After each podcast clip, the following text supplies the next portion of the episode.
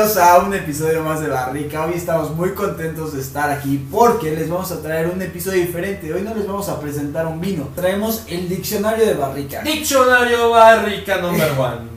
Es- en Échamela. general, las Échamela, ideas hermano. son los preservantes naturales del vino y que ayudan a mantener el color y las cualidades aromáticas. No solo eso, la acidez se forma de manera natural en las uvas y le dan un carácter y estructura. Y ustedes cuando agarran su botella, no sé si la han tocado y tiene como una abolladura al final, ¿no? Así es, Sí, así como- es, así es. Y es como, muchas personas la definen como la patada en la botella. Y esto tiene varios, no significados, pero sí tiene varios mitos. Muchas personas pensaban que esta bolladura era porque así las apilaban antes, o que esto le daba más fuerza al vino, es principalmente en los vinos espumosos, porque se tienen que conservar a una mayor presión. Entonces siempre ha sido un mito, pero la, bien a bien no sabemos si esta bolladura quiere decir que es porque le favorece al vino o si es por pura estética o porque cualquier cosa. Entonces la bolladura solo es la parte de hasta abajo de la botella que tiene. Hasta hay personas que dicen que es para que el mesero la pueda Exacto, eso es, me, copiaste. Me quitaste las palabras, hermano, solo porque lo estaba representando aquí. Lástima que no hay video, pero justo se inspiró en mi representación. Exacto. El Fikiringas. Pero justo, estaba sirviendo, mucho dicen que justo, ¿no? O sea, metes el, el- el pulgar en la bolladura y ya con eso puedes tener un mejor amarre, agarre y a a la copa. Exacto, y esto nos da pie a nuestra tercera palabra del día que es añada. Hermano, ahí creo que esa te queda de pechito porque sí te la sabes. Como dice aquí la definición del diccionario Barrica, dice, es el año en el que se recogieron o se cosecharon las uvas con las que se ha producido un determinado vino. Entonces, como lo ven, dicen, no, añada de hace 5 años y todos, añada, ¿qué significa? Añada 2019, añada 2019, Dios mío. O Bueno, es el 2020, año, luego vemos finalmente, ¿no? exacto, exacto, o el 2020. Ahorita, ¿cuál es la última añada que ha salido? Ah, la 2020, hermano. La 20 apenas con el exacto, que, que fue justo el pasado 18 de noviembre, Exacto. empezamos, vamos a empezar a ver añadas 2021, ¿no? Exacto.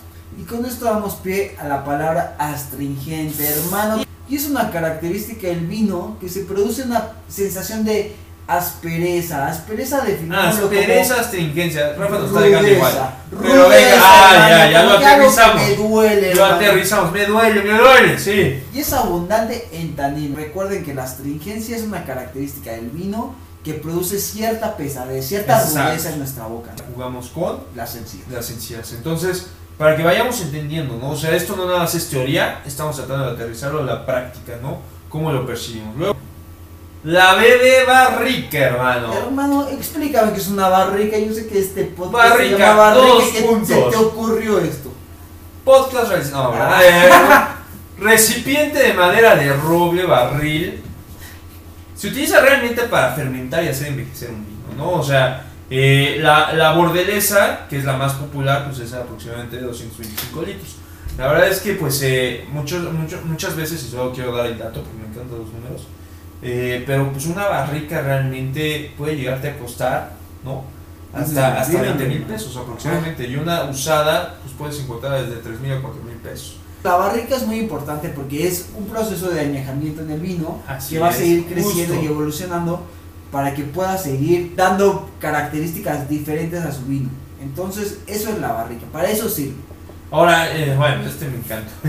El calimocho, yo creo que es los primeros acercamientos que tenemos con el vino, estando en la prepa, estando cuando hay falta de, presupuesto realmente, pues no, obviamente no nos vamos a, a- a ir a un vino, pues nos vamos al Tetra Pak, ¿no? O sea, creo que aquí te faltó ponerle vino en Tetra Pak, ¿no? Con hielito y Coca-Cola cero. No, no, no.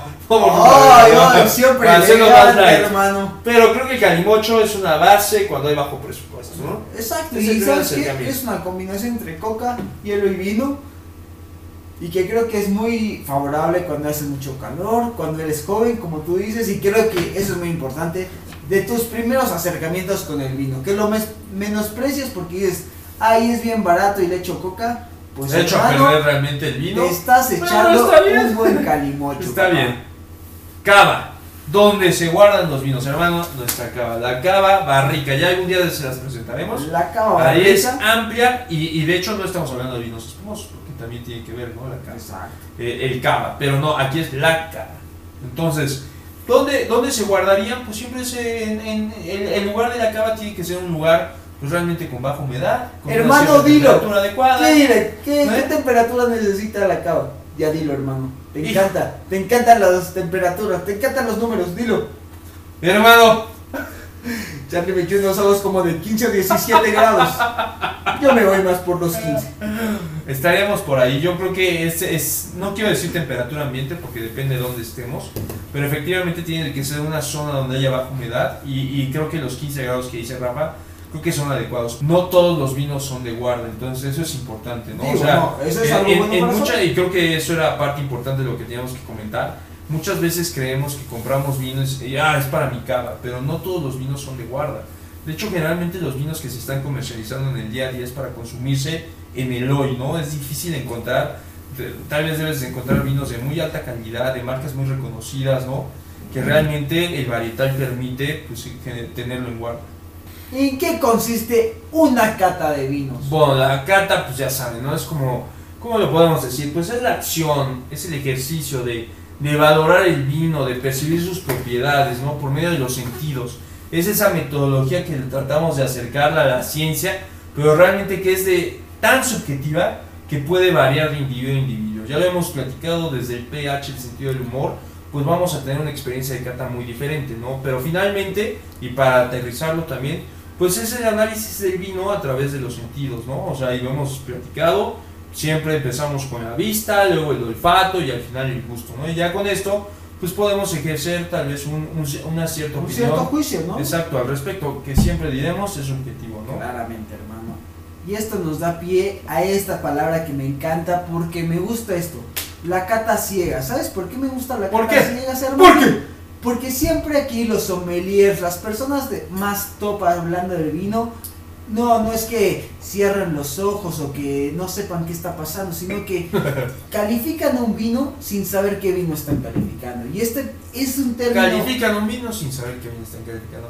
Palabras de Fiki 2021. Bueno. Bueno, bueno, o sea, lo que te quiero decir, hermano, es que no voy a decir estoy calificando el vino de Charlie, sino que solo me sirven una copa y voy a decir si está buena o si está mala. Con los sentidos que mencionamos. Exacto, y el ejemplo más claro fue en Francia en 1976, cuando ganó California versus el viejo mundo, hermano. Que es muy común, ¿no? O sea, Ah, ahí es Prime. Video, no, me refiero Prime Video, en Prime Video podemos encontrar algunos, algunas películas al respecto, ¿no? Algunas series, como la de Som 3, también es una muy famosa. Muy buena, muy buena. Así es.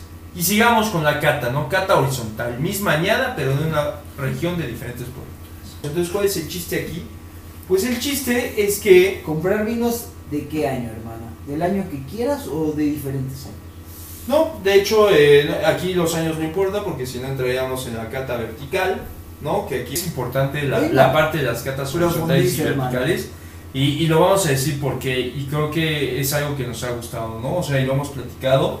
Mucho fue en la cata horizontal la parte de Montepulciano. O sea, recibimos muchos comentarios por parte de los barricos que, que, que- que si este era el Montepulciano que habíamos recomendado o no. Entonces, eh, ¿te acuerdas que era la denominación de origen de Montepulciano de la Abruzzo? Yo sí Que, que realmente yo creo que es importante ahí sí era una horizontal muy relevante. Si se acuerdan, nosotros era de la bodega Donatello, pero empezaron a surgir, hay varias bodegas y creo que los barricos encontraron montepulcianos de otras, de otras bodegas que ayudaría realmente a ver esa diferencia o hacer esa cata. Justo para eso vale la pena. Exacto, para ver pues, si las propiedades se mantienen o no, ¿no? A pesar de ser la- el mismo varietal, pero a veces tan solo el productor hace que sea pues Diferente. obviamente todo el proceso del vino, ¿no? Desde la desde pues realmente la plantación, el cuidado, ¿no? El proceso. Tal vez el proceso de vinificación está un poco estandarizado, pero realmente cuando llega el proceso de vinificación, todas las propiedades anteriores fueron directas del enólogo, del productor, ¿no? Que estuvo ahí cerca del varietal. Entonces creo que hacer una ca- cata horizontal es, es la relevancia de esto. Y por el otro lado, la cata vertical, como lo hemos dicho también, creo que es relevante por la diferencia de años, ¿no? En ocasiones, y ustedes eh, nos gusta mucho meternos, ¿no? A este sitio Wine Searcher, donde realmente ahí vienen reseñas dependiendo de, de- de la añada, como decíamos. Pero hoy literalmente ya te metes a un mismo productor en diferentes Exacto, años, un mismo productor, una misma botella y tal vez de distintos años. Ahora vamos con nuestro siguiente término que es capa. Y este término siempre se los hablamos cuando estamos haciendo nuestras pequeñas catas porque agarramos la copa por debajo del tallo Así es. y volteamos a ver la copa y decimos, uy, si veo mis dedos, no veo mis dedos. Entonces esto quiere decir que es la medida y el color. Ahí, ahí estamos viendo realmente el color del vino, ¿no? De qué tan transparente o qué tan profundo es el color del vino, ¿no?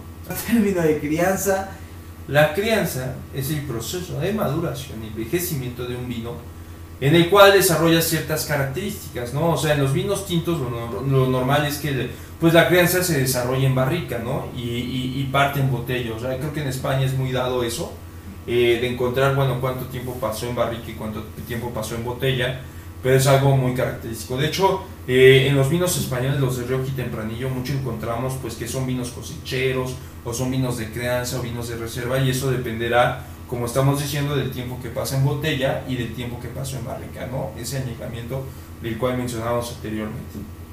que pases a la siguiente palabra que es El cuerpo. cuerpo. El cuerpo, hijo, el cuerpo. ¿Cómo le ejercitamos o cómo le hacemos eh, palpable eh, o lo materializamos? Pues, eh, pues, y, y creo que esta es una parte importante porque siempre hablamos, "Oh, es un vino con cuerpo, es un vino sin cuerpo, pero realmente para definirlo eso, y como decimos, es la consistencia que se siente del vino en la lengua. O sea, será un poco complicado, complejo, pero tú tomas un sorbo, un trago, un trago de Ajá. vino, y lo mantienes en, en- en la lengua y ahí si lo sientes pesado o no, será el nivel de o qué tan tu cuerpo tiene un vino o no, no. Creo que ya van tres y me gusta nada más recalcar estos tres términos. Uno fue cuerpo, otro fue acidez, Exacto. ¿no? Y el otro fue astringencia. Entonces nada más para que, para que los tengamos y sé que no es el punto, pero estos términos se usan mucho en la cata. Entonces solo recuerden, cuerpo es literal lengua. Ok. Acidez fue paladar, bien, con la vi- vista hacia el cielo. Y la astringencia estuvo relacionada a las encías, ¿no? Entonces, para que vayan aterrizando esos términos, y, y son términos que vamos a usar mucho en la cata, ¿no? Oye, hermano, y dentro de la cata yo me he topado con personas que me dicen, voy a decantar mi vino. Voy a pasar mi vino por cierto recipiente. ¿Tú me puedes decir qué es la decantación del vino? Decantación, pues como, se- como decimos, pues vertemos eh, o vertimos, eh, ya no sé si es vertimos o vertemos, vertimos, ¿no? El vino en un, en un recipiente y separamos el vino de los sedimentos, ¿no? Del fondo de botella y que, ¿y qué permite esto? Pues que se oxigene el vino, muchos se los hemos comentado y en ocasiones, pues siempre que pidamos un vino, creo que Ok. si inmediatamente abrimos el vino y lo tomamos, Ajá. pues no vamos a percibir las mejores propiedades del mismo, ¿no? O sea, creo que ciertos vinos merecen una decantación que, que se puede decir, pues dejar que se oxigene el vino y eso va a permitir tanto en olor como en sabor eh, experimentar mejor sus características. Como un utensilio en el que me eh, sirvo para separarlo. Efectivamente, acabas de describirlo. Que es un enófilo, Enófilo. hermano. Personas que les gusta el vino, pero su cultura no es necesariamente de un experto, solo les gusta disfrutarlo y compartirlo, ¿no? Que creo que eso entra mucho en la definición que buscamos, eh, difundir, impartir y que se permee entre los barricos. Exacto. Entonces ahora sí pasamos a nuestra siguiente Ahora sí, enología. enología. De es hoy nos vino y logos estudios, ¿no? Entonces realmente es la ciencia que estudia el vino. Los, los enólogos trabajan el vino y los enófilos consumimos el vino, hermano. Entonces podemos pasar a nuestra siguiente palabra, que es un vino estructurado. ¿Qué es un vino estructurado? Si es un vino estructurado cuando se presenta una buena organización de las sensaciones en boca, es decir, que presenta un buen equilibrio entre sabor, acidez y cuerpo. Y muchas veces, que es muy chistoso, sentimos que un vino está como muy aguadito, muy fuerte, o que ciertas características sobresalen, resto. como dice Carlos, sobresale del resto, ¿no? Entonces, cuando un vino está estructurado, es que todo está como muy bien agrupado dentro de su proporción, ¿no? Pero esta palabra le encanta a mi hermano. ¡Las lágrimas! Las ¡Lágrimas! Y aparte, no, Charlie le podrá decir lágrimas aquí en el programa, pero, Pero normalmente él les conoce como las piernitas de la copa, las piernas del vino. Entonces, Charlie, Engarétamelo, Dime qué es lágrima, engarétamelo. No, pues es como, como bien lo dice aquí tu, tu diccionario barrica. No es tu diccionario barrica. Es el rastro que dejan las gostas que resbalan por la pared de la copa. Y es que bueno, estas, estas, estas, eh, este rastro que deja, pues se hacen especialmente pues visibles tras agitar el vino, ¿no? Como se los he dicho, a mí me cuesta mucho eh, agitarlo a través de la mano, lo tengo que aterrizar en, alguna base, en alguna mesa, pero con eso pues a veces muchas, muchas, más, bien siempre nos podemos dar idea si estamos hablando de un vino joven, si estamos hablando de un vino con alto grado alcohólico o un vino con una alta acidez, pero sí, la persistencia de estas lágrimas va a depender principalmente del contenido de alcohol y, y bueno, también eh, del alcohol y la acidez que presenta el vino. ¿no? Te pregunto, ¿qué es el Meritage, por favor? Pues es un vino con la mezcla de uvas clásicas del Bordeaux, ¿no? O sea, que ya sabemos que- cuáles son. Ah, sí sabemos, ¿no? Pero no, o sea, si los comunicamos, es Cabernet Sauvignon, y Cabernet Franc, Merlot, Petit Verdot, Malbec. Y eh, si es un vino blanco, ¿cuáles son, hermano? Pues es Semillon y Sauvignon Blanc. Ok, ¿y esta por qué la inventaron los gringos, hermano? Por favor. Pues, eh, porque no sabían utilizar el término de Bordeaux. ¿Por qué no pueden utilizar el término de Bordeaux en, Fra- en Estados Unidos, perdón? Por, ya saben, denominación de origen. Pero entonces los Así es. gringos inventaron el término. Meritage. Entonces, y esto nos da una palabra muy famosa que es el maridaje, que todo el mundo ocupamos en el día a día, y yo creo que ni siquiera en el mundo del vino, pero... A muchos no les gusta, de hecho, ¿no? Porque es ¿qué- maridaje, qué- hermano, ¿cómo? Como de matrimonio, ¿no? De unión. no sé, Lo hemos usado en ahí, muchos sommeliers, ¿no? ¿no? Lo hemos, eh, usa- lo hemos oído en muchos sommeliers que no les gusta mucho este, este concepto, pero bueno, finalmente es esa armonía que creamos entre vino y alimentos, ¿no? Siguiente, ¡Mosto! Mosto. Y como ya lo habíamos Para dicho, ti, hermano, para ti te la al dejo. principio lo habíamos dicho que es literalmente el jugo de las uvas sin fermentar. Entonces esto quiere decir que sin que pase por un proceso, ni alcohólico, ni nada. Entonces literalmente es el jugo de las uvas. Jugo de uvas es el mosto, para que nadie los engañe. Ahí te va, este es para ti, porque a ti te encantan esta, estas definiciones entre Estas ya muy venga, hermano. oxidación y oxigenación. Y te voy a decir esto. Adelante. La oxidación es la alteración del vino a la reacción del oxígeno. Controlada es muy buena, hermano, porque los productores sí buscan que su vino tenga cierta oxidación, pero en exceso puede descomponer un vino. Entonces, Sí, es, así es. no tiene que es pasarse. ¿no?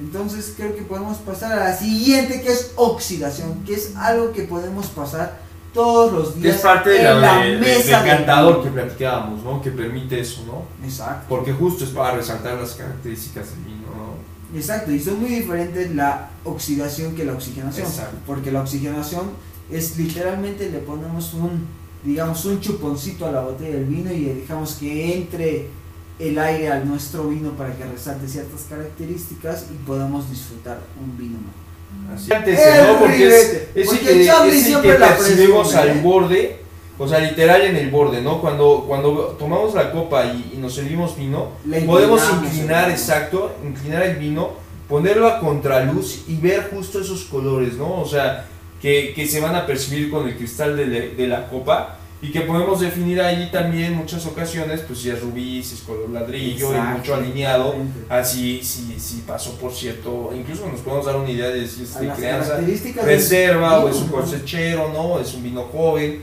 pero para eso ayuda. Entonces recuerda, nada más inclinas tu copa, pones a contraluz una luz blanca y ves justo el ribete ahí, al borde, eh, chocando con el cristal de la boca, literal el color que percibes, ¿no? Y en función de eso verás, pues si se trata de un vino joven o con un vino con, vamos a aterrizarlo con un cierto añejamiento. Nos da paso a la siguiente palabra. Sommelier.